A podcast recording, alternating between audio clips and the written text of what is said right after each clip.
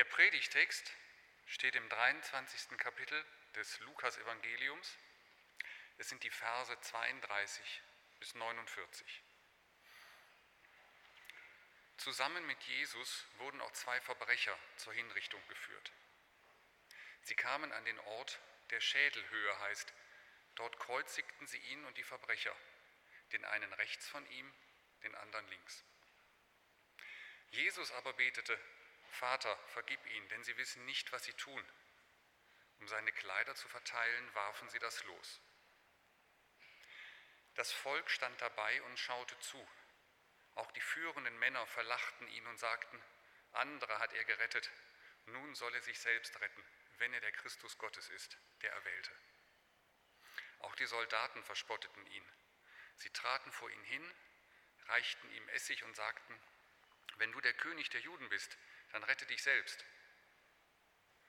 Über ihm war eine Aufschrift angebracht, das ist der König der Juden. Einer der Verbrecher, die neben ihm hingen, verhöhnte ihn, bist du denn nicht der Christus? Dann rette dich selbst und auch uns. Der andere aber wies ihn zurecht und sagte, nicht einmal du fürchtest Gott, dich hat doch das gleiche Urteil getroffen. Uns geschieht Recht, wir erhalten den Lohn für unsere Taten. Dieser aber hat nichts Unrechtes getan. Dann sagte er, Jesus, denk an mich, wenn du in dein Reich kommst. Jesus antwortete ihm, Amen, ich sage dir, heute noch wirst du mit mir im Paradies sein. Es war schon um die sechste Stunde, als eine Finsternis über das ganze Land hereinbrach, bis zur neunten Stunde. Die Sonne verdunkelte sich. Der Vorhang im Tempel riss mitten entzwei, und Jesus rief mit lauter Stimme, Vater, in deine Hände lege ich meinen Geist. Mit diesen Worten hauchte er den Geist aus. Als der Hauptmann sah, was geschehen war, pries er Gott und sagte, wirklich, dieser Mensch war ein Gerechter.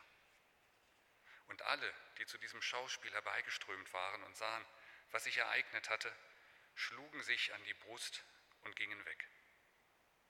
Alle seine Bekannten aber standen in einiger Entfernung, auch die Frauen, die ihm von Galiläa aus nachgefolgt waren und die dies mit ansahen. Gnade sei mit euch und Friede von dem, der da ist, der da war und der da kommt. Amen. Liebe Gemeinde, es geht um den Tod Jesu heute, aber nicht nur um seinen, sondern auch um unseren, um unser Leben und Sterben. Die alten Passionslieder, die wir singen, gesungen haben, gerade die erzählen davon auch, dass beides eigentlich zusammengehört. Und darum ist es auch gut, dass heute das Evangelium eine Geschichte ist, in der noch zwei andere Menschen mit neben Jesus sterben. Die Schächer am Kreuz, wie wir sie immer so nennen. Auch sie sterben und in ihrem Sterben spiegelt sich gewissermaßen das, was Jesus Sterben bedeutet. Darum wollen wir heute ihr Sterben einmal näher anschauen. Da ist zunächst der eine, der auch zuerst genannt wird, übrigens beide bei Lukas ganz klar als Verbrecher gekennzeichnet, damit wir keine falschen Romantisierungen hegen. Menschen, die also aus guten Gründen dort sind, wo sie sind, am Kreuz. Der erste also, was tut er? Eigentlich tut er nichts anderes als das, was all die anderen, die da unten rumstehen, auch tun. Er stimmt ein in ihr Gespött. Bist du doch nicht Christus, dann hilf dir doch selber und hilf vielleicht uns doch auch gleich mit. Genau das, was die Leute auch gesagt haben. Bleiben wir einmal einen Moment dabei, was das bedeutet und wer das ist, der dort so stirbt. Da ist ein Mensch sozusagen in seinen letzten Minuten des Lebens und er hat nichts anderes zu tun, als einzustimmen in das, was man sagt, was alle sagen, den Spott. Da ist ein Mensch, der offenbar nicht nur so blind gelebt hat, dass er zum Verbrecher wurde, sondern auch so blind stirbt, dass er bis jetzt nicht begreift, was los ist. Und dieser Mensch, ich glaube, er steht nicht allein. Und darum wird in dieser Geschichte auch von ihm erzählt. Er steht vielleicht für so viele Menschen bis heute, die in ihrem Leben nur von jetzt bis gleich leben. Für die Menschen, die sich immer dem anschließen, was man sagt und tut, die niemals zu sich selbst kommen und werden. Für die Menschen vor allem, die verdrängen, dass es auch mit ihrem Leben einmal ein Ende haben wird und die das vielleicht sogar bis zu ihrem letzten Atemzug verdrängen. So einer ist der erste der beiden Verbrecher. Gewissermaßen der verkörperte Atheismus, so könnte man sagen. Die Verkörperung all dessen, das mit Gott nicht mehr rechnet das sich an das hält, was man gerade so sehen kann. Und in der Tat zu sehen, gibt es da ja nun wirklich nur Leiden und Sterben und Spott über das Leiden und Sterben. Für die Menschen, die nur glauben, was sie sehen und anfassen und beweisen können, die aber nicht merken, wie ihnen dabei ihr eigenes Leben unter den Fingern zerrinnt und deren Leben tatsächlich mit Blindheit geschlagen ist. Und es ist bezeichnend, dass ein solcher schon am Kreuz auftaucht, diese Möglichkeit, die Augen nicht zu öffnen, diese Möglichkeit so zu leben, sie gibt es und sie gab es bis heute. Und darum sollen wir uns auch nicht wundern, dass wir heute vielleicht zunehmend mehr auch mit solchen Menschen zu tun haben, vielleicht sogar von der Gefahr bedroht sind, immer wieder, je und je in unserem eigenen Leben zu solchen Menschen zu werden. Aber schauen wir auf den zweiten, das Gegenbild zum ersten, der zu Jesu Rechten. Ihm scheint etwas zu dämmern. Er weist seinen Kollegen zurecht. Wir hängen hier doch aus guten Gründen. Und zu Recht. Der da aber nicht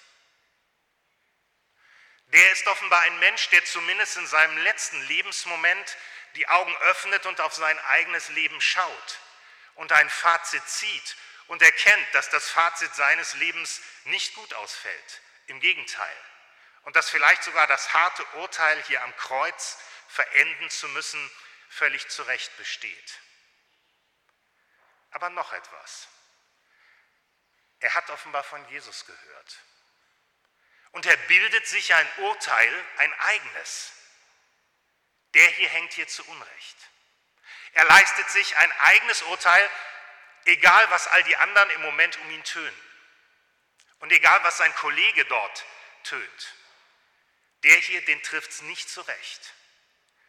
Das muss man erst mal wagen. Ja, und dann das, wodurch er gewissermaßen in unser Gedächtnis eingegangen ist, er wendet sich an Jesus. Gedenke meiner, wenn du in dein Reich kommst. Was ist das für ein Satz?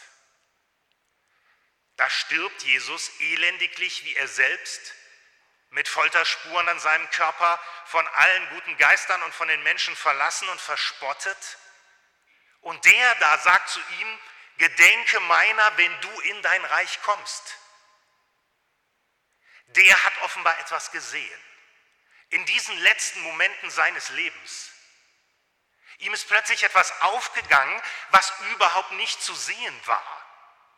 Zu sehen war nur der geschundene Christus, aber in diesem kleinen Moment seines Lebens sieht er offenbar über das, was alle sehen können, hinaus und sieht noch etwas anderes.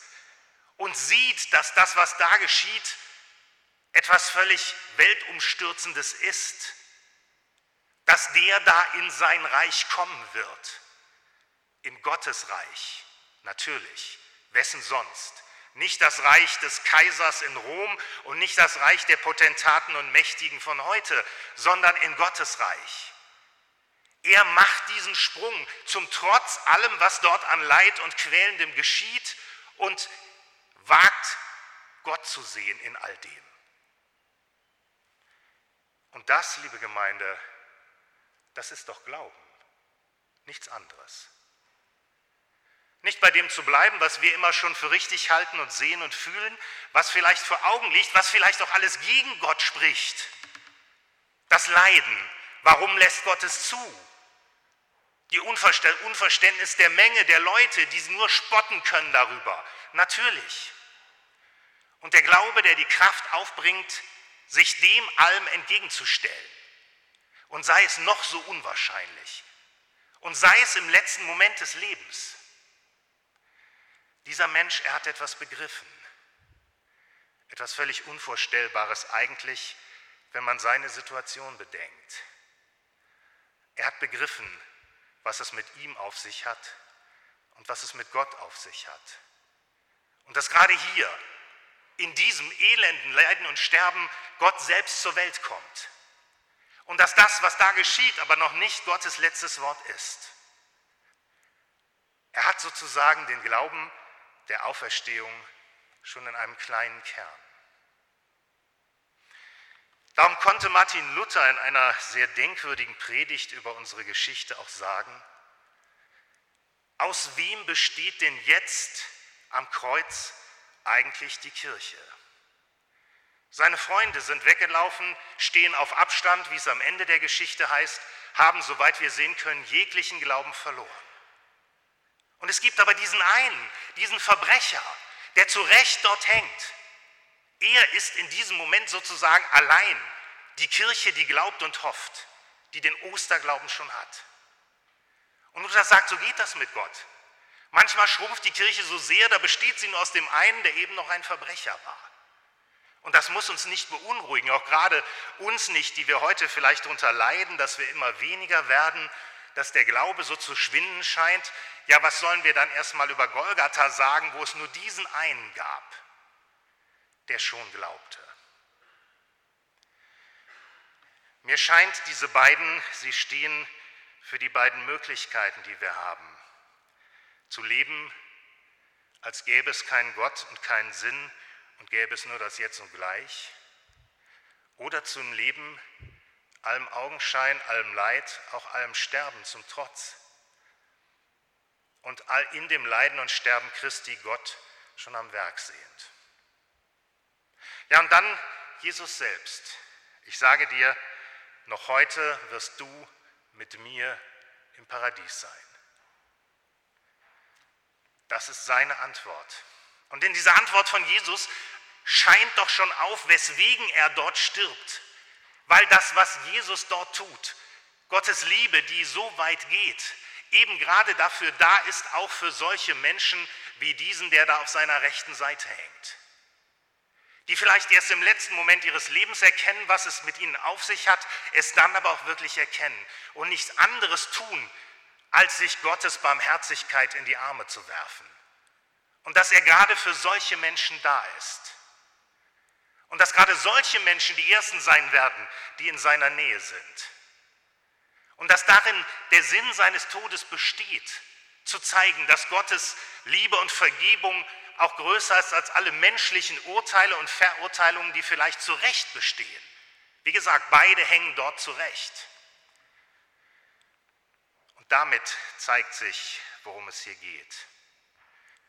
Dass dieser Tod nicht das letzte Wort ist aber dass dieser Tod der Welt vor Augen führt, was es mit ihr auf sich hat. Dass es Leiden, Tod gibt.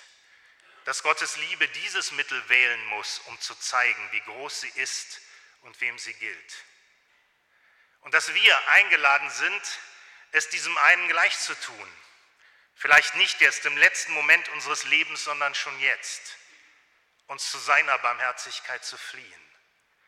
Allem zum Trotz, was dem entgegenspricht, vielleicht auch in unserem eigenen Leben an Schuld, an Leiden, an Erfahrung mit Tod, an Sinnlosigkeit. Dem zum Trotz festzuhalten an Gott und seiner Versprechung. Glaube ist eine trotzige Zuversicht, so hat Martin Luther das auch gesagt. Und vielleicht hat er es gerade aus dieser Geschichte genommen. Gott gebe uns, dass auch wir diese Zuversicht fassen können, dass wir unser Leben nicht vertun, dass wir nicht immer nur einstimmen in das, was alle sagen und denken, dass wir uns nicht herunterziehen lassen, nicht das reden, was alle reden, dass wir unser Leben vergeuden, sondern dass wir auch ihn erkennen, allem Leid zum Trotz. Amen. Und Gottes Friede, der höher und größer ist als all unsere menschliche Vernunft, er bewahre unser aller Herzen und Sinne in Christus Jesus. Amen.